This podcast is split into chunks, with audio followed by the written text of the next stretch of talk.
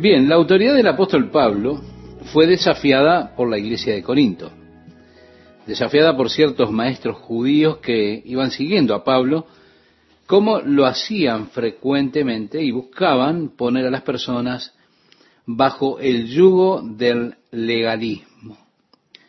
Sabiendo Pablo, como lo sabemos nosotros, que conocemos el énfasis del ministerio de Pablo, que era la gracia de Dios, eso contrasta con lo que expresábamos. Estaban los que realmente no podían entender la gracia de Dios como le enseñaba Pablo y seguían a Pablo tratando de desacreditarlo. Ellos buscaban poner las personas que recibían el mensaje de la gracia de Dios bajo el legalismo, diciéndoles que no podían ser cristianos a menos que fueran circuncidados y obedientes a la ley de Moisés. Y prohijaron justicia por medio de las obras, lo cual Pablo eh, desacreditó, predicando la justicia que viene por medio de la fe en Jesucristo. Así que para apuntalar, podríamos decir, su propia posición entre la gente, ellos lo que buscaban era derribar o desacreditar a Pablo. Bien, el apóstol Pablo era el que había fundado aquella iglesia. Pablo fue el instrumento de Dios para poner allí la base de esa iglesia. Él fue enviado a los gentiles, a las ciudades paganas y compartió a Cristo con ellos, llevando a la gente al glorioso conocimiento del Salvador y Señor nuestro Jesucristo. Ahora, esos hombres que buscaban desacreditar a Pablo eran parásitos. Reitero, andaban siguiéndolo, intentando sacar ganancia de la obra que hacía Pablo, buscando esclavizar al pueblo, eh, siguiendo a Pablo con sus ideas, y así entonces querían estas personas esclavizar al pueblo. Ellos se defendían a ellos mismos. Quizá dirían, bueno, nosotros somos verdaderos judíos. Pablo no, Pablo no es un verdadero judío. Nosotros somos judíos de verdad. Somos los verdaderos israelitas. En aquellos días los rabinos con frecuencia le gritaban a los estudiantes. Si ellos pensaban que no estaban entendiendo lo que ellos querían, comenzaban a, a bofetearlos en el rostro. Evidentemente, alguno de estos sujetos estaba siguiendo algunas de esas costumbres rabínicas típicas, porque Pablo arribará a ese tema en un momento cuando hable acerca de su ministerio y las diferencias entre su ministerio y estas personas que lo seguían. Habiendo derribado a Pablo, ellos estaban tratando de destruir lo que Pablo había dicho. Bueno, este siente que es necesario entonces reestablecer la credibilidad de aquellas personas. Pensamos que él debería responder a alguno de los cargos que estas personas estaban haciendo contra él, contra su carácter. Y fue así entonces que Pablo dijo, ojalá, es decir, deseo que me toleraseis un poco de locura. Hablando acerca de del hecho de que su jactancia era en cierta manera una necedad. Esa jactancia de aquellos que resisten a Cristo, la jactancia de aquellas personas que buscaban algo para contradecirlo y desacreditarlo a Pablo. Y Pablo fue forzado a defenderse, él verdaderamente no se deleitaba en sacar una bandera por él mismo. Pablo no era así. Pero fue algo necesario por culpa o por causa de estos falsos maestros que estaban tratando de construir su propia doctrina a merced de derribar a Pablo y lo que había enseñado. De modo que Pablo dice, desearía que me toleraseis un poco de locura. Y reitera, sí, toleradme. Hace una declaración, digamos como en tono de presunción, como diciendo, desearía que, bueno, y ahora háganlo.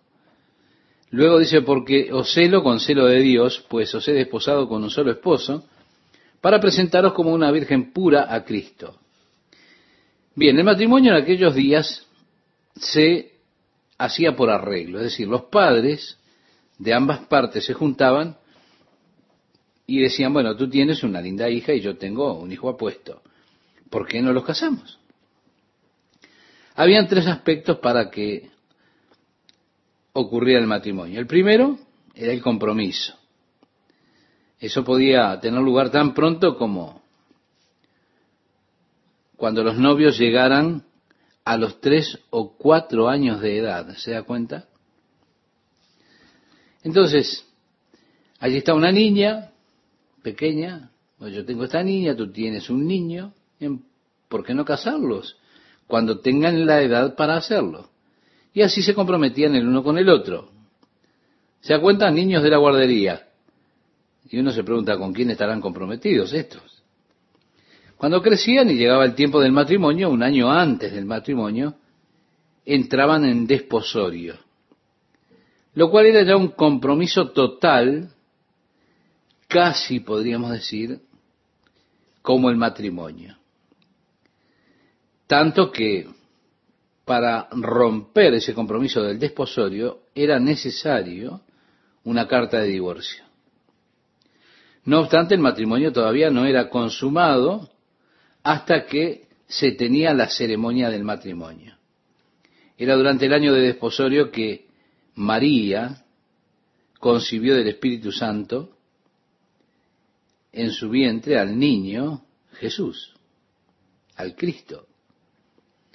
Por eso fue un gran problema para José, porque el desposorio duraba un año, era equivalente al periodo más o menos de compromiso que se utiliza en nuestro tiempo, donde el compromiso en aquel caso ya había sido hecho, con todo el matrimonio todavía no estaba consumado y por supuesto restaban los siete días de la ceremonia de bodas y la conclusión del séptimo día que era la consumación del matrimonio.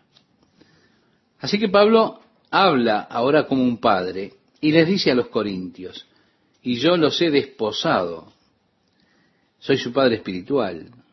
Ustedes vinieron al conocimiento de Jesucristo a través de mi ministerio entre ustedes. Tengo celo por vosotros como un padre por su propio hijo, por su propia hija, y les he desposado para Jesucristo. Y es mi deseo presentarles a Él como una virgen pura. Habían costumbres que eran interesantes en el matrimonio. Cuando el matrimonio se consumaba, tenían que mostrar lo que llamaban las pruebas de la virginidad. El padre habría de guardar eso como una prueba para los años que vinieran de que su hija había sido virgen en el matrimonio era algo extremadamente importante. De hecho, el otro día en Israel, una muchacha fue sentenciada por su familia porque, porque ella había tenido relaciones con un muchacho antes de casarse.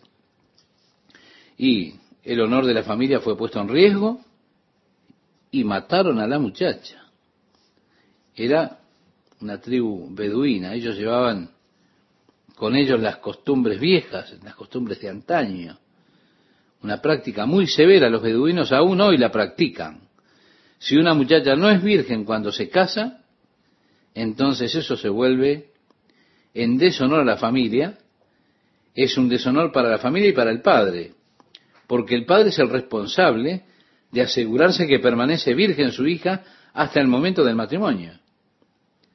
Lo que quiero decir es que tomaban eso con una asombrosa clase de responsabilidad y honor.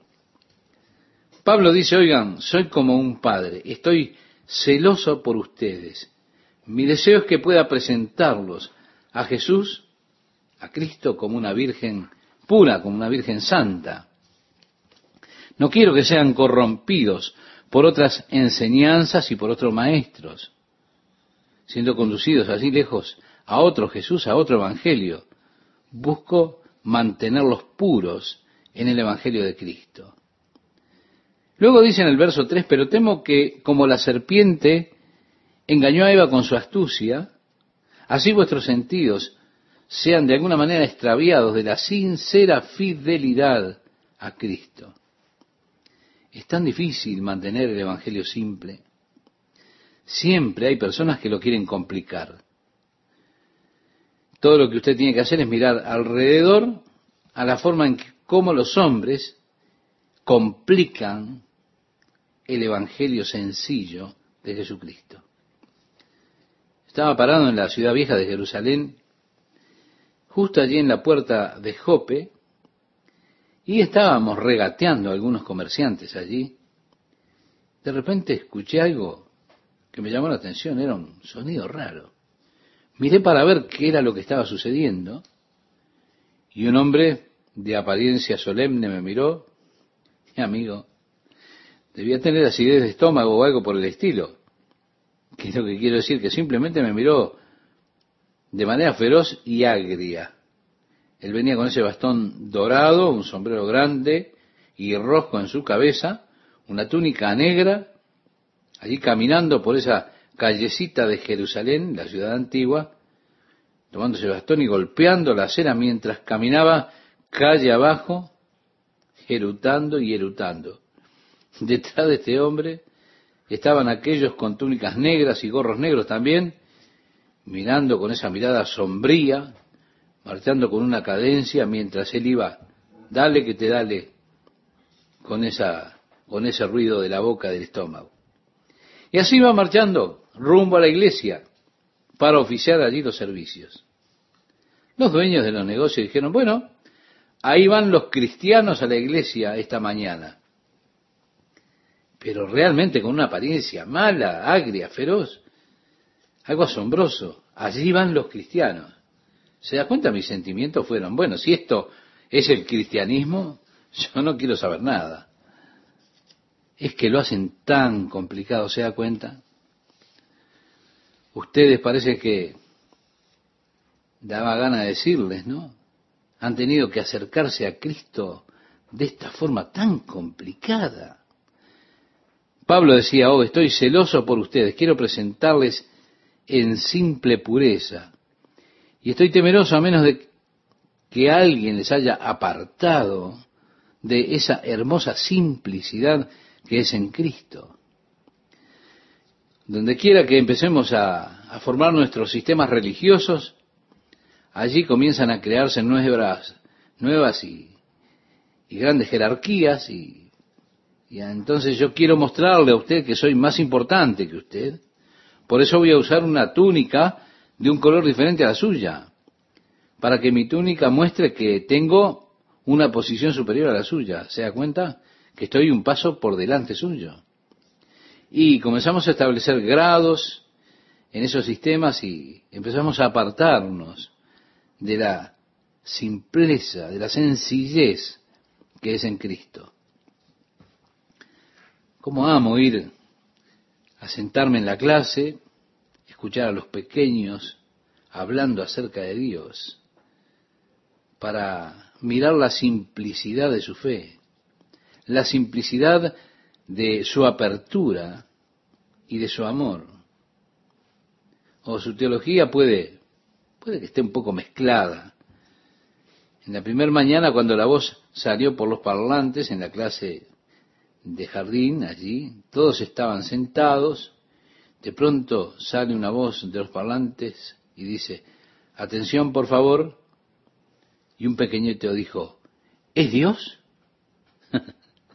¿Cómo amo la simplicidad? Estoy agradecido de que Dios me hiciera a mí una persona simple, no compleja.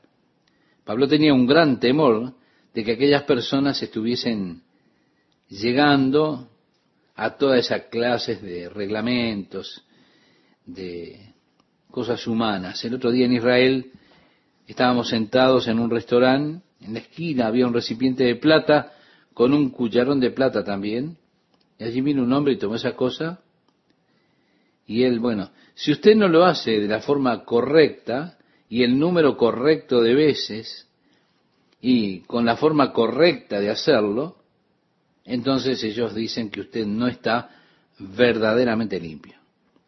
Usted no puede ir, tomar jabón, agua y lavarse las manos y secárselas con una toalla, porque eso no es limpio. Usted tiene que entrar en la rutina que tienen ellos haciendo las cosas de ese modo particular.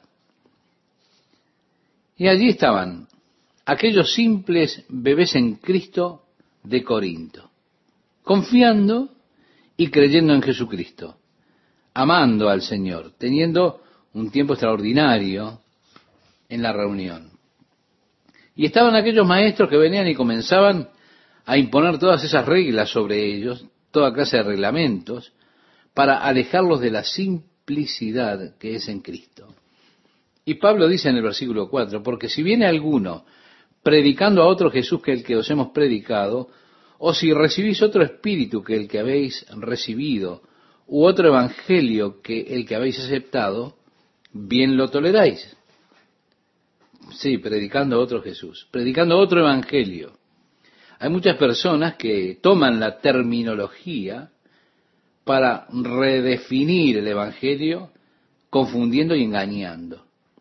Por ejemplo, están algunos grupos que son conocidos porque andan de a dos allí, hablando acerca de su fe en Jesucristo, su creencia de que Él es el Giod y Dios, el Dios que murió por los pecados de ellos, que Él es el Salvador, y cuando usted los escucha, los siente hablar, usted dice, bueno, creemos lo mismo.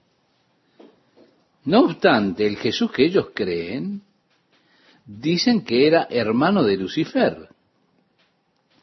Ellos creen que Dios deseó redimir al mundo y que él tuvo un consejo divino y Lucifer salió con el plan de la redención y su hermano Jesús también llegó con un plan de redención y el Padre escogió el plan de Jesús por sobre el de Lucifer y esto lo volvió loco a Lucifer de tal manera que vino para desestabilizar el plan de redención que tenía Jesús. Y eso es llevado a cabo a través de representaciones dentro de los templos. Ese gran pleito entre Jesús y su hermano Lucifer en cuanto al plan redentor. Se da cuenta, es otro Jesús. No es el Jesús que habla la Biblia, porque el Jesús de la Biblia es el unigénito, el único, Hijo de Dios.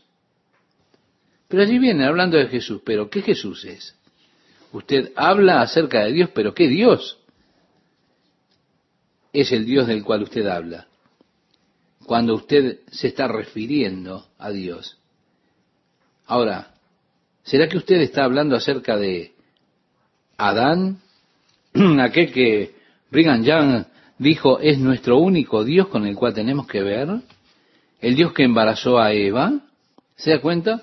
Este grupo religioso hoy en día, en verdad, desconoce, debería estar declarando que ellos desconocen la teoría de Brigham Young, esa teoría que tiene acerca de sobre Adán, Dios.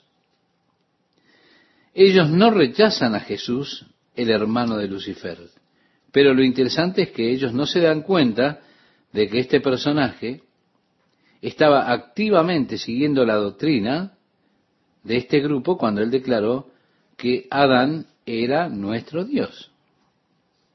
Ahora, ¿cuál es la meta de ese grupo religioso? Si usted es fiel, si su matrimonio está sellado en el templo, usted permanece fiel a esa doctrina, usted y su esposa se volverán dioses. Usted ha de tener su propio planeta y allí podrá salir, poblar su propio planeta y tener allí su propia existencia. Usted podrá supervisar su propio planeta, usted será el Dios de ese planeta. Y nosotros, otras personas fantásticas, seremos sus ángeles. Y tendremos que esperar en ti y tener cuidado de tus detalles en cuanto a nuestro servicio. Esa es la doctrina de estas personas. Ahora, ¿qué es lo que hizo Brigham Young? Él tomó esta doctrina, digamos, un paso atrás. En otras palabras, ¿por qué deberíamos creer que esto empezó solamente seis mil años atrás con Adán y Eva?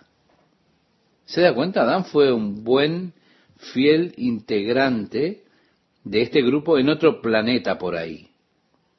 Él y su esposa contrajeron matrimonio, así que él vino con una de sus esposas celestiales, Eva, y comenzó a poblar la tierra.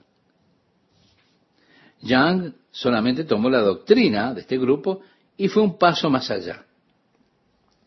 Ellos detestan el pensamiento de que Adán es nuestro Dios, pero simplemente es su misma doctrina la que establece que ellos desposaron a este hombre con esa esposa celestial y allí fueron, avanzaron sobre esta doctrina de que Adán es Dios.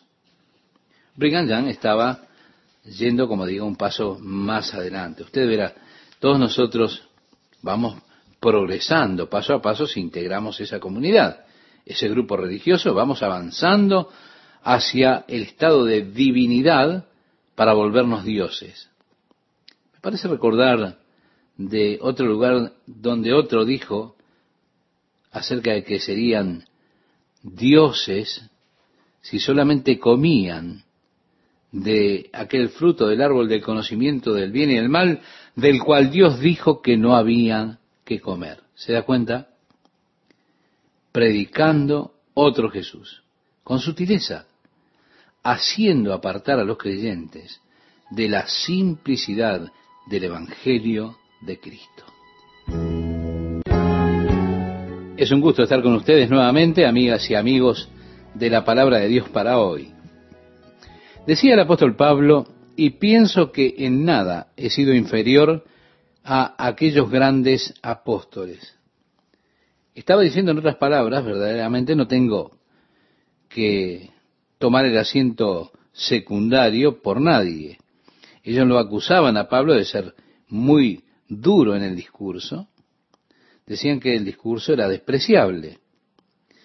Decían que escribía cartas poderosas, pero su discurso era menospreciable. Su presencia, ustedes saben, una persona insignificante de baja estatura. Por eso él decía, pues aunque sea tosco en la palabra, no lo soy en el conocimiento. En todo y por todo os lo hemos demostrado. Es decir, les expresaban las palabras que podríamos parafrasear. Oigan, yo soy abierto con ustedes. No, no soy astuto, no estoy tratando de esconder cosas, no vivo una doble vida. Eso es lo que le decía en otras palabras. En el versículo 7 expresa, pequé yo humillándome a mí mismo para que vosotros fueseis enaltecidos. Vale decir, yo no vine como una persona muy importante. Yo no vine con autoridad apostólica a darles órdenes a las personas allí a mi alrededor. Yo vine como siervo. Entré con simplicidad de discurso, aunque no simple en el conocimiento. Decía, yo no soy el mejor, pero deliberadamente fui de esa forma a estar entre ustedes. No me exalté a mí mismo. Ahora, cometí una ofensa al no exaltarme a mí mismo para que ustedes fueran exaltados. Es lo que básicamente dice en esta pregunta.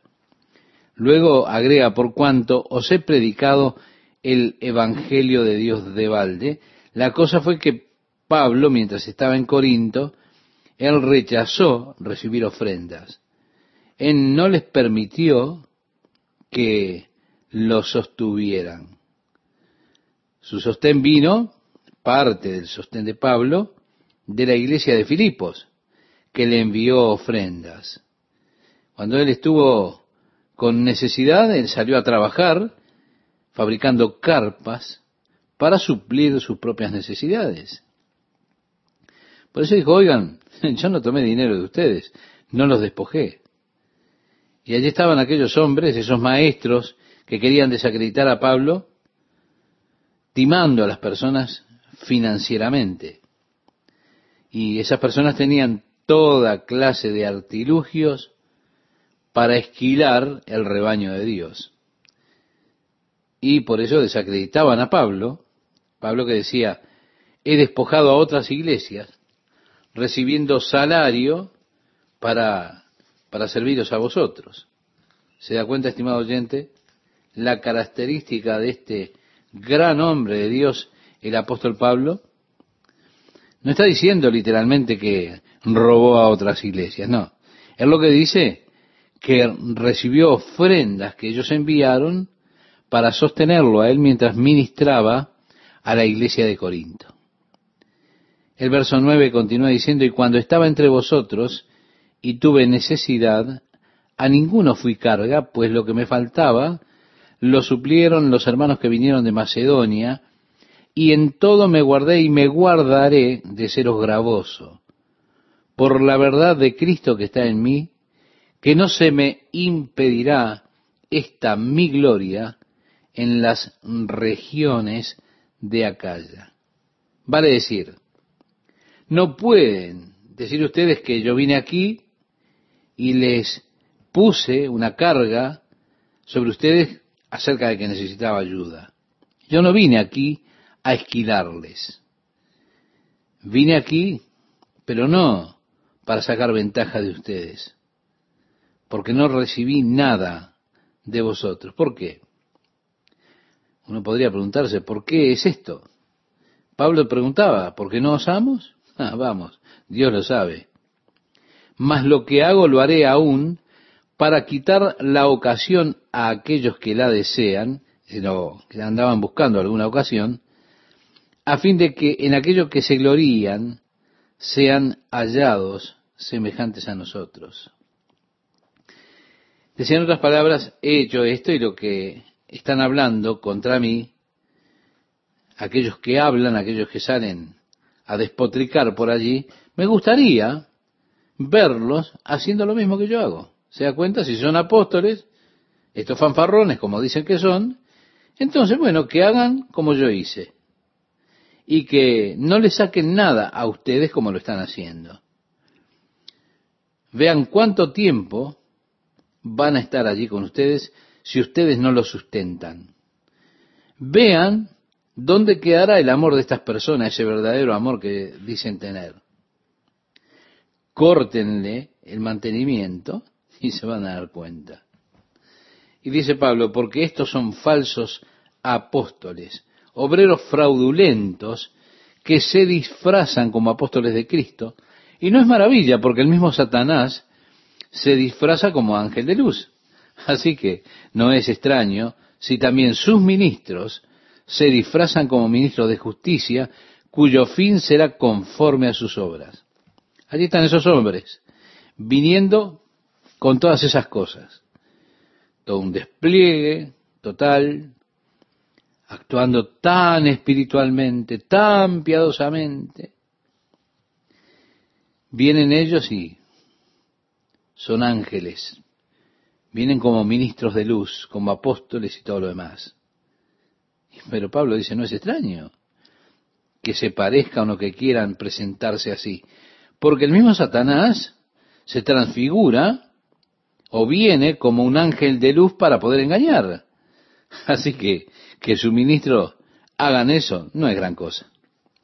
Luego decía Pablo, otra vez digo, que nadie me tenga por loco, o de otra manera, recibidme como a loco, para que yo también me gloríe un poquito Si usted quiere continuar pensando eso, entonces acépteme como un loco, pero quiero jactarme un poquito en mí. Ustedes me están forzando a eso, podría decir de alguna manera, así que voy a hacer eso. Puesto que muchos se glorían según la carne, también yo me gloriaré, porque de buena gana ustedes han permitido a esos necios gloriarse. Él decía el apóstol Pablo, toleráis a los necios siendo vosotros cuerdos. Aquí lo que está haciendo Pablo es derribando a aquellas personas que se presentaban como apóstoles. Luego decía, pues toleráis si alguno os esclaviza, si alguno os devora, si alguno toma lo vuestro. Es decir, los están despojando a ustedes. Si alguno se enaltece, si alguno os da bofetadas. Ellos gritaban diciendo, escúchenme, ¿se da cuenta? Esos sujetos que ustedes están aceptando, lo que son son timadores. Y ustedes están siendo engañados por ellos. Eso es lo que decía Pablo.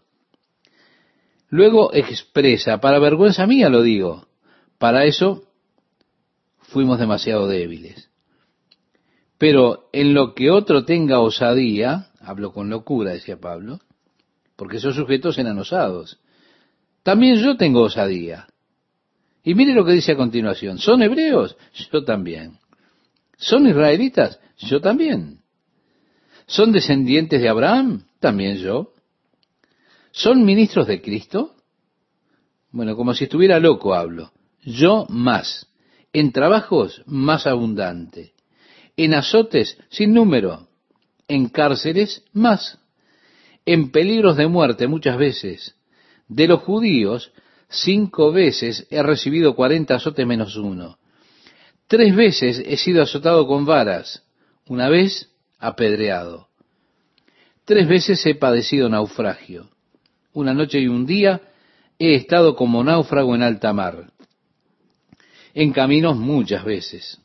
En peligros de ríos, peligros de ladrones, peligros de los de mi nación, peligro de los gentiles, peligros en la ciudad, peligros en el desierto, peligros en el mar, peligros entre falsos hermanos, en trabajo y fatiga, en muchos desvelos, en hambre y sed, en muchos ayunos, en frío y en desnudez, y además de otras cosas, lo que sobre mí se agolpa cada día, la preocupación por todas las iglesias. ¿Quién enferma y yo no enfermo? ¿A quién se le hace tropezar y yo no me indigno? Si es necesario gloriarse, me gloriaré en lo que es de mi debilidad. El Dios y Padre de nuestro Señor Jesucristo, quien es bendito por los siglos, sabe que no miento. En Damasco, el gobernador de la provincia, el rey Aretas, guardaba la ciudad de los damasenos para prenderme, para arrestarme, y fui descolgado del muro en un canasto por una ventana y escapé de sus manos.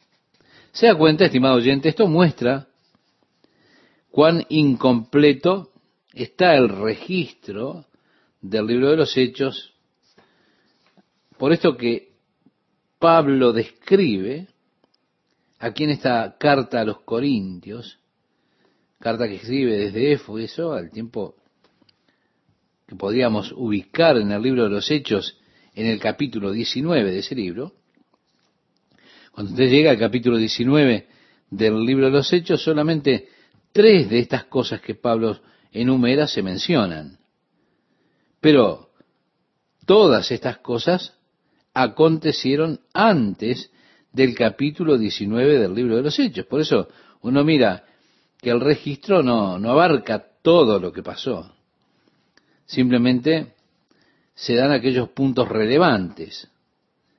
Pablo nos está dando un poco más ahora de las cosas que él tuvo que atravesar.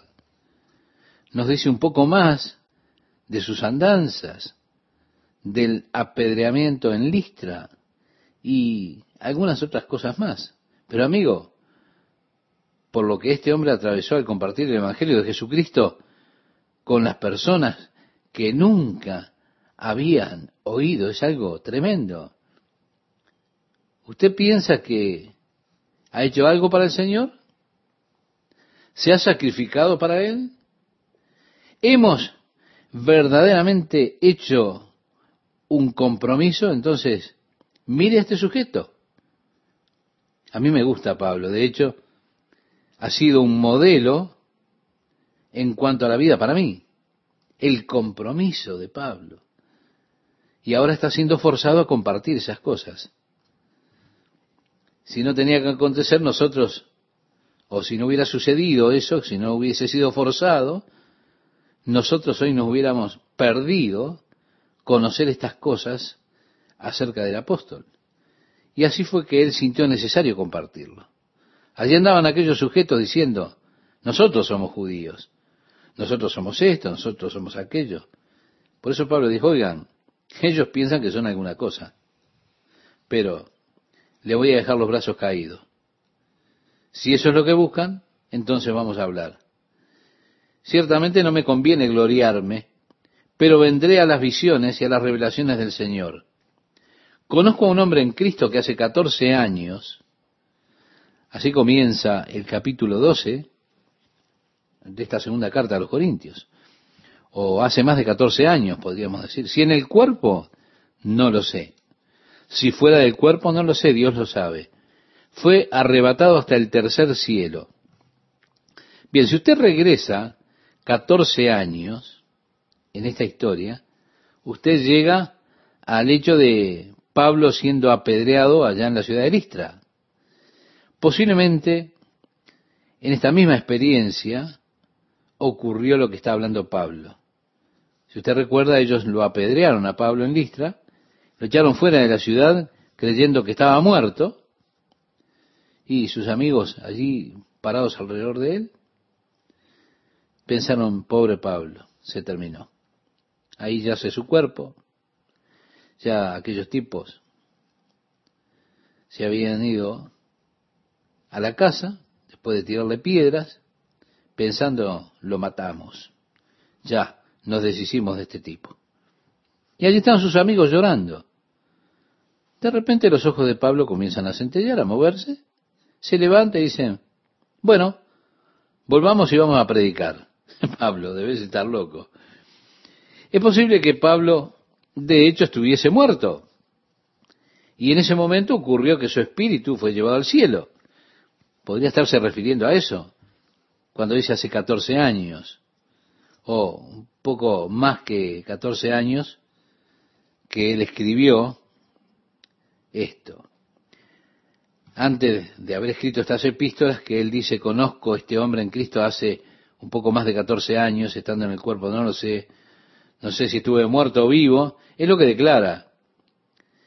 En otras palabras dice, pude haber estado muerto y de hecho tuve una experiencia fuera del cuerpo, mi espíritu, sé que mi espíritu fue al cielo, ahora no sé si verdaderamente estuve muerto o estuve vivo, no sé eso, pero sé que mi espíritu fue al cielo. Y aquí está un punto interesante, el hecho de que Pablo no sabía si estaba en el cuerpo o fuera del cuerpo, si estaba vivo o muerto. Lo que sí sabía que su espíritu había estado en el cielo. Él estuvo conscientemente allí escuchando cosas tan gloriosas que sería un crimen intentar describirlas, tratando de mostrar que el espíritu inmediatamente, cuando sale del cuerpo, está allí en estado consciente en el cielo, cuando uno tiene que partir de este cuerpo, cuando los demás dicen murió. Por eso Pablo dijo, no sé si estuve muerto o vivo. Si cuando muere usted fuera un estado de adormecimiento,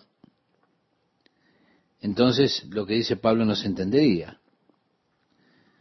Pablo dijo, bueno, tuve esta gloriosa visión. Ahora, no pude haber estado muerto y no puede ser que estuviera muerto porque yo sé lo que estaba pasando. Así yo no estaba en un estado de adormecimiento.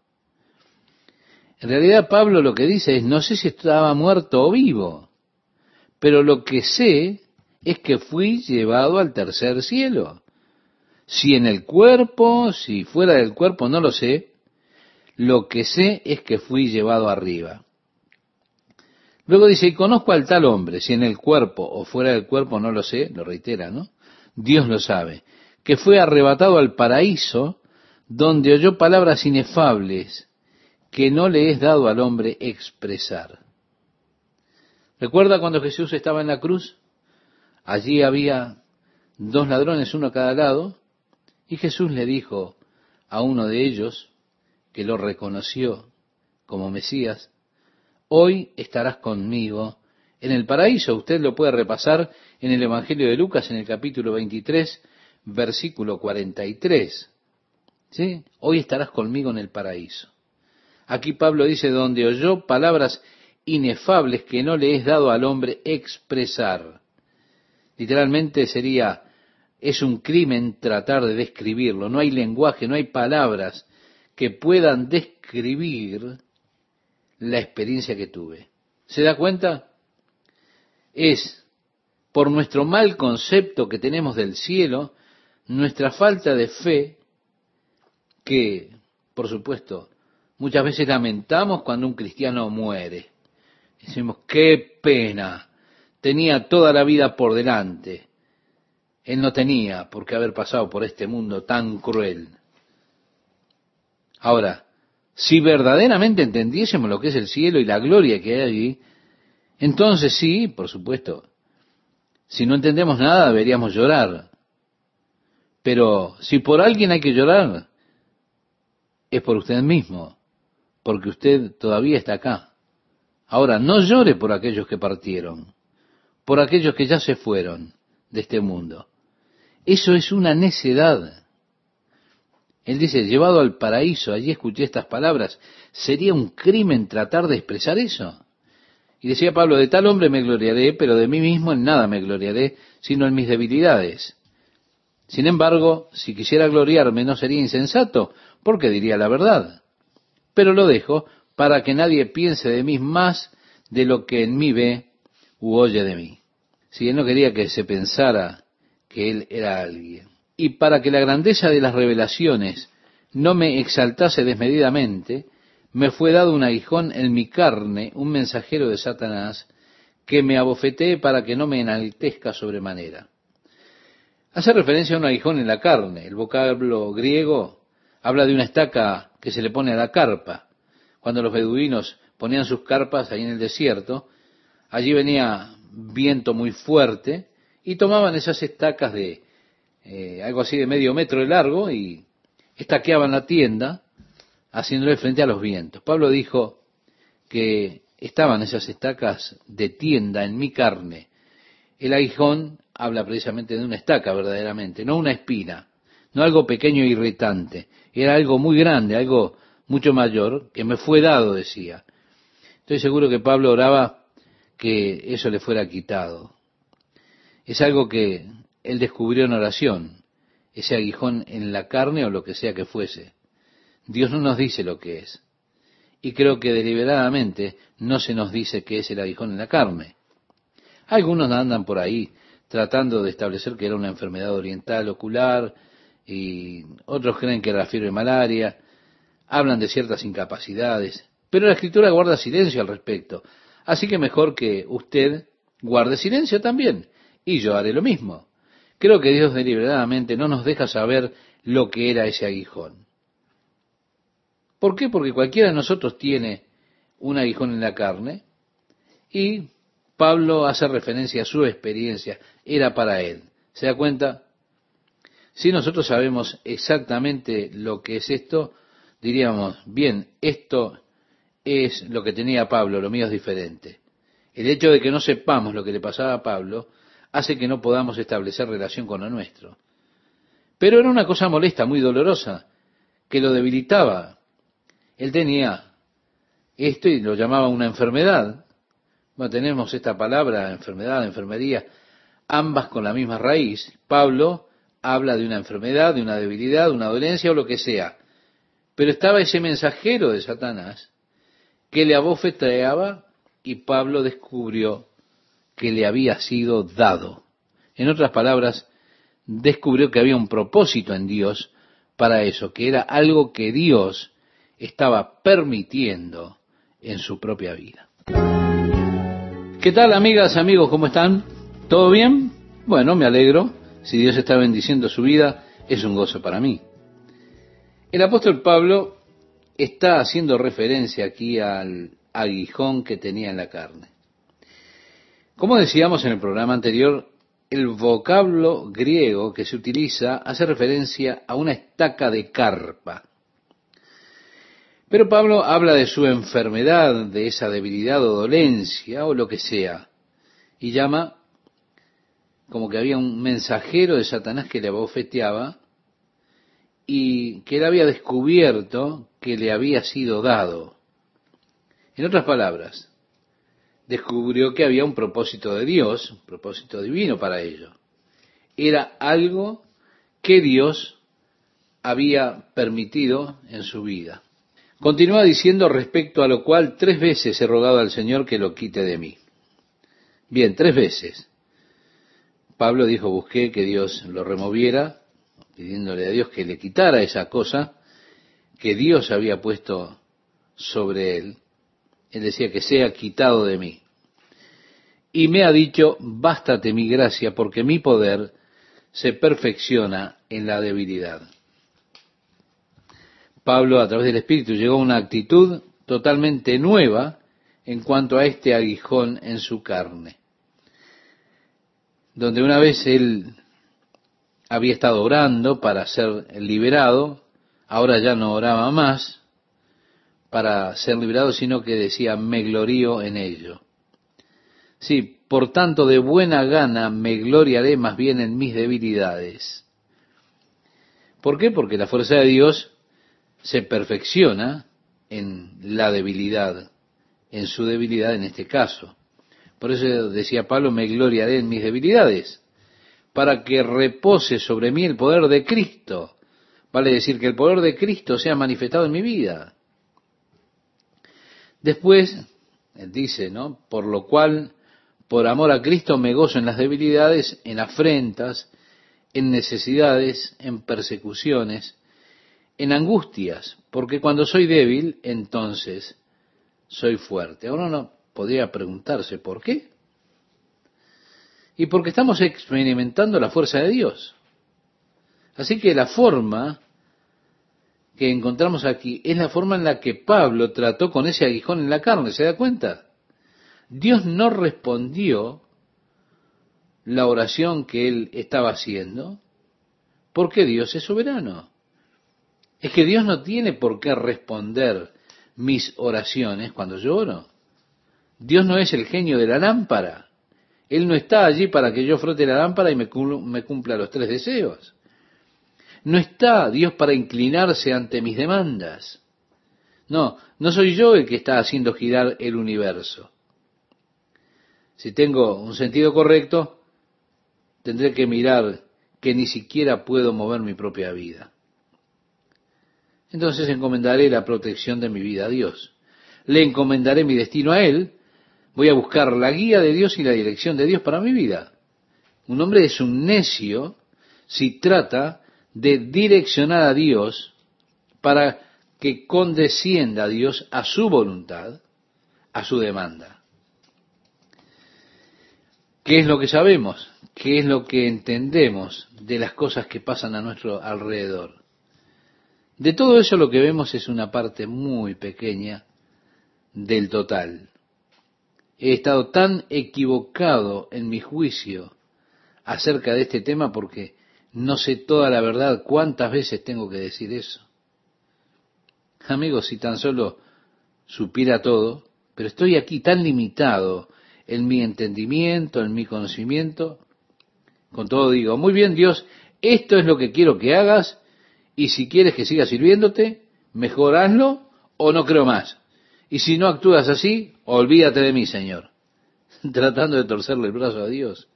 Tratando de forzar a Dios a que se incline y haga nuestra voluntad. Mi fortaleza se perfecciona en tu debilidad. Es lo que Dios dice. Pablo oró y allí tuvo su respuesta. Claro, no era la respuesta que él estaba buscando. Y muchas veces es así. Dios no nos da lo que nosotros pedimos porque pedimos mal. Él tiene algo mejor.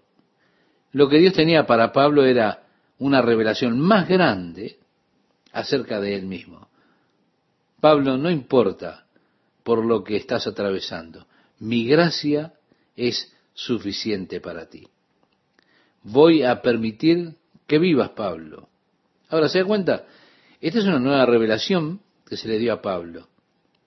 Hay una actitud totalmente diferente o nueva hacia este aguijón que él tenía. En lugar de quejarse y renegar y decirle, Dios, quítame esto, quita esta cosa, Pablo llegó a decir, bueno, muy bien, me voy a gloriar en este aguijón porque por medio de él llegué a tener una relación más profunda con Dios, sabiendo más de su poder en mi vida de lo que alguna vez supe. Sí, un mensajero de Satanás que me abofetease. Dios lo convirtió en un instrumento de él para traerle una experiencia mayor del poder de Dios obrando en la vida de Pablo. Así que él tomó complacencia con esa debilidad. Y dijo, porque cuando soy débil, entonces soy fuerte. ¿Ve qué cambio de actitud tuvo Pablo por medio de la oración? En ocasiones este es el efecto más grande de la oración. La respuesta más grande a la oración no es sacarnos de la circunstancia que estamos viviendo, sino es el hecho de que la gracia suficiente de Dios nos toma en medio de esa circunstancia para darnos una gran victoria en nuestro corazón, para darnos un testimonio más grande al mundo. Que si al pasar por esta prueba, al atravesarla, nos mantenemos felices, gozosos, con ese espíritu de victoria en nuestro corazón, tendremos un testimonio más grande que si estamos siendo empujados por Dios. ¿Se da cuenta? Como si dice, ven a mí, sálvame, rescátame, sálvame de este dilema. Cuando queremos empujar a Dios, cuando queremos marchar así y clamamos a Dios, quítame esto, sácame esto, es mucho más grande el testimonio que alcanzamos cuando obtenemos la victoria sobre esa debilidad, sobre ese aguijón. Decía Pablo, me he hecho un necio al gloriarme. Vosotros me obligasteis a ello, pues yo debía ser alabado por vosotros porque en verdad todo el tiempo ustedes deberían estar encomendándome, porque en nada he sido menos que aquellos grandes apóstoles, aunque nada soy. Es interesante, ¿verdad? Él decía, oigan, no ando ahí detrás de ninguno de los principales apóstoles, porque, porque yo no soy nada. O que Dios nos ayude a darnos cuenta de eso, de que no somos nada. Cuando usted piensa de usted que es algo o alguien, usted se está engañando a usted mismo y se coloca en una posición peligrosa cuando comienza a pensar de usted que es algo o alguien importante. Dios dijo, mi gracia es suficiente para ti, Pablo. Lo que sea que Dios haga por usted, Dios lo hace en base a su gracia, no lo hace porque usted lo merece no es porque usted es una persona importante. Él es tan amoroso y tierno, por lo tanto cada uno de nosotros puede experimentar la suficiente gracia de Dios, aunque ninguno de nosotros la merece. Y así Dios da la oportunidad de trabajar, de entrar en su obra y de llevar su testimonio. Dice, con todo las señales de apóstol han sido hechas entre vosotros en toda paciencia, por señales, prodigios y milagros. Pablo declara aquí que una marca del apostolado era verdaderamente el don de milagros. Habían señales, prodigios y milagros. Era una parte de sus credenciales. Quizá usted diga, bueno, las credenciales de un apóstol de aquellos días. Esta es una de las cosas que buscan las personas encontrar en alguien que es un apóstol. Tiene que tener esos hechos poderosos forjados a través de ese misterio. El verso 13 nos dice, porque ¿en qué habéis sido menos que las otras iglesias, sino en que yo mismo no os he sido carga? Perdonadme este agravio. La única cosa en la que ustedes eran inferiores a las otras iglesias es que ustedes no tuvieron que ofrendar para mí. Quiero decir, ustedes no me sustentaron. Así que perdónenme por este agravio. Luego dice, he aquí por tercera vez estoy preparado para ir a vosotros y no os seré gravoso, porque no busco lo vuestro, sino a vosotros. Ah, a mí esto me gusta mucho. Es decir, yo no estoy aquí porque quiero enriquecerme, estoy aquí porque los amo. ¿Se da cuenta? Yo no quiero sus posesiones, los quiero a ustedes. Y agregó Pablo, pues no deben atesorar los hijos para los padres, sino los padres para los hijos. ¿Se da cuenta? Esto dice que yo no tengo que tener herencia de mis hijos. Luego decía Pablo, y yo con el mayor placer gastaré lo mío, y aún yo mismo me gastaré del todo por amor de vuestras almas. También esto me encanta. Amigo oyente, a usted no. Esta es la actitud de Pablo hacia ellos. Él decía, yo no quiero lo que ustedes tienen, los quiero a ustedes. Estoy feliz de gastar todo lo mío por ustedes. Como padre quiero cuidarlos. Ustedes no tienen que preocuparse por mí. Voy a estar muy feliz gastando lo mío por ustedes. ¿Se da cuenta? Es maravilloso. Luego agrega, aunque, y es interesante la paradoja, amándoos más, sea amado menos. Pero admitiendo esto, que yo no os he sido carga, sino que como soy astuto, os prendí por engaño. ¿Acaso os he engañado por alguno de los que he enviado a vosotros? Rogué a Tito y envié con él al hermano. ¿Os engañó acaso Tito? ¿No hemos procedido con el mismo espíritu y en las mismas pisadas? ¿Pensáis aún que nos disculpamos con vosotros? Delante de Dios en Cristo hablamos, y todo, muy amados, para vuestra edificación. Es decir, nosotros estamos allí y estamos con el deseo de edificarlos. Todo nuestro propósito es edificarlos. ¿Se da cuenta? Había una filosofía muy sutil del ministerio que es extremadamente importante. Muchas personas no lo perciben. Pablo la menciona aquí. Hay muchos ministerios que existen con el propósito de ser ministrados. Ahora amigos, queremos que escriban en esta semana, necesitamos su ayuda. Nosotros tenemos que sacar nuestro programa en la televisión. Si usted no apoya el ministerio, no va a ser posible. Este ministerio está sustentado por el pueblo de Dios y siempre están presentando ellos sus necesidades, buscando que usted ministre las necesidades de ellos. Ellos existen para ser sustentados por las personas. Bueno, ese no era el caso de Pablo ni el ministerio de Pablo.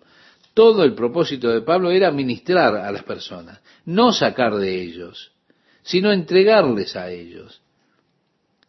Aquí está esta filosofía sobre la cual nosotros estamos fundados en Calvary Chapel. Y la aprendimos de Pablo. Nosotros buscamos edificarlo a usted. El versículo 20 dice, pues me temo que cuando llegue no os halle tales como quiero, desórdenes. Bueno, él dijo, yo iré por tercera vez y me temo que no los encuentre como me gustaría encontrarlos. Dice, y yo sea hallado de vosotros cual no queréis, que haya entre vosotros contiendas, envidias, iras, divisiones, maledicencias, murmuraciones, soberbias, que cuando vuelva me humille Dios entre vosotros y quizá tenga que llorar por muchos de los que antes han pecado y no se han arrepentido de la inmundicia y fornicación y lascivia que han cometido. Pablo estaba diciendo, me temo que cuando vaya, si las cosas no, no andan derechas, me voy a lamentar por ustedes porque, porque Dios va a eliminar a algunos de ustedes. De hecho, lo que está expresando es acerca de que algunos de ellos podrían ser como aquellos Ananías y Zafira del capítulo 5 del libro de los Hechos. ¿Recuerda, estimado oyente, cómo Dios los hirió de muerte? Pablo está advirtiéndole a los corintios, a menos que ustedes limpien sus actos, bueno, me temo que voy a estar en el funeral de alguno. Que el poder del Espíritu de Dios obrando a través de mi ministerio y mi vida realmente caiga duro y fuerte y algunos de ustedes mueran, se podría pensar de esta manera. Dios ha de tratar severamente, si es que tiene que hacerlo, con su iglesia y para su iglesia. Porque es la obra de Dios. Y cualquier persona que se atreva a poner sus manos contra la obra de Dios, realmente se está poniendo a sí mismo en una posición muy difícil. Créame, mi amigo, mi amiga, yo no me atrevería a tocar la obra de Dios. Pero una persona que toma por su propia cuenta la obra de Dios, colocándose en una posición contraria a la voluntad de Dios, es una situación difícil para esa persona y Pablo les está advirtiendo acerca de esto. Luego expresa, esta es la tercera vez que voy a vosotros. Por boca de dos o de tres testigos se decidirá todo asunto. He dicho antes, y ahora digo otra vez, como si estuviera presente, y ahora ausente lo escribo a los que antes pecaron y a todos los demás, que si voy otra vez no seré indulgente. Es decir, realmente seré muy duro con ustedes esta vez.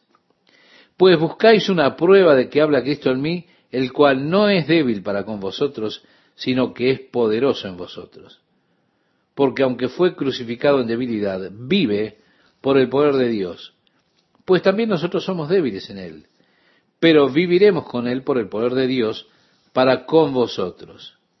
Examinaos a vosotros mismos si estáis en la fe. Qué palabras, ¿verdad? Pablo decía, miren, yo voy a ir y la cosa será dura. Iré, pero no, no voy a ir en debilidad. Voy a ir en el poder del Espíritu de Dios para tratar con estos temas allí en Corinto. Así que es mejor que se examinen a ustedes mismos, porque va a ser algo duro cuando yo llegue. Recuerde usted cuando Pablo estaba en la isla, estaba ministrando al gobernador Sergio Paulo, había un hombre escuchando muy interesado, ese era Sergio Paulo, y apareció aquel hechicero Elimás, y comenzó a decir cosas contra Pablo. Pablo se dio vuelta y le dijo, Dios te castigue con ceguera, hombre. Inmediatamente este hombre quedó ciego y todos temieron. Decían, wow, ¿qué clase de predicador es este? Y prestaron más atención al Señor. Por eso Pablo dice ahí, cuando yo vaya, iré en poder. Incluso Cristo fue crucificado en debilidad, pero Él fue levantado en poder. Y yo soy débil en Cristo, pero iré en poder. Así que es mejor que ustedes se examinen para ver si están en la fe. Y dijo, probaos a vosotros mismos. ¿O no os conocéis a vosotros mismos que Jesucristo está en vosotros, a menos que estéis reprobados? Mas espero que conoceréis que nosotros no estamos reprobados. Y oramos a Dios que ninguna cosa mala hagáis, no para que nosotros aparezcamos aprobados, sino para que vosotros hagáis lo bueno, aunque nosotros seamos como reprobados. Porque nada podemos contra la verdad, sino por la verdad, por lo cual nos gozamos de que seamos nosotros débiles y que vosotros estéis fuertes, y aún oramos por vuestra perfección. Qué glorioso es esto. Aquí estas personas estaban haciendo pasar un mal momento a Pablo, hablando contra él y todo lo demás. Aún así, el corazón de Pablo hacia ellos es que ellos pudieran ser perfeccionados. El anhelo de Pablo decía, yo deseo que ustedes sean fuertes y yo débil. Deseo su perfección. Por esto os escribo estando ausente para no usar de severidad cuando esté presente, conforme a la autoridad que el Señor me ha dado para edificación y no para destrucción. Es decir, no quiero ir con el poder de destrucción, quiero ir a edificarlos. Luego dice, por lo demás, hermanos, tened gozo, perfeccionaos, consolaos, sed de un mismo sentir y vivid en paz. Y el Dios de paz y de amor estará con vosotros. Saludaos unos a otros con oscuro santo. En algunas iglesias de esa parte este del mundo, en Grecia y otros lugares en Italia, usted va y las personas le dan un beso en cada mejilla, ¿se da cuenta? Eso se practica todavía en la iglesia, saludarse unos a otros con un beso santo. Usted entra y cuando se va, le besan y dicen, arrivederci hermano. Mire, yo con eso no puedo, pero Aquí dice, todos los santos os saludan. La gracia del Señor Jesucristo, el amor de Dios y la comunión del Espíritu Santo sea con todos vosotros. Amén. Y terminando, quiero que usted note la presencia de la Trinidad en esta bendición del apóstol Pablo. La gracia del Señor Jesucristo, el Hijo de Dios, el amor de Dios el Padre y la comunión del Espíritu Santo sean con todos vosotros. ¿Se da cuenta? Unidos allí, Padre, Hijo y Espíritu Santo, en esta bendición del apóstol a la iglesia corintia.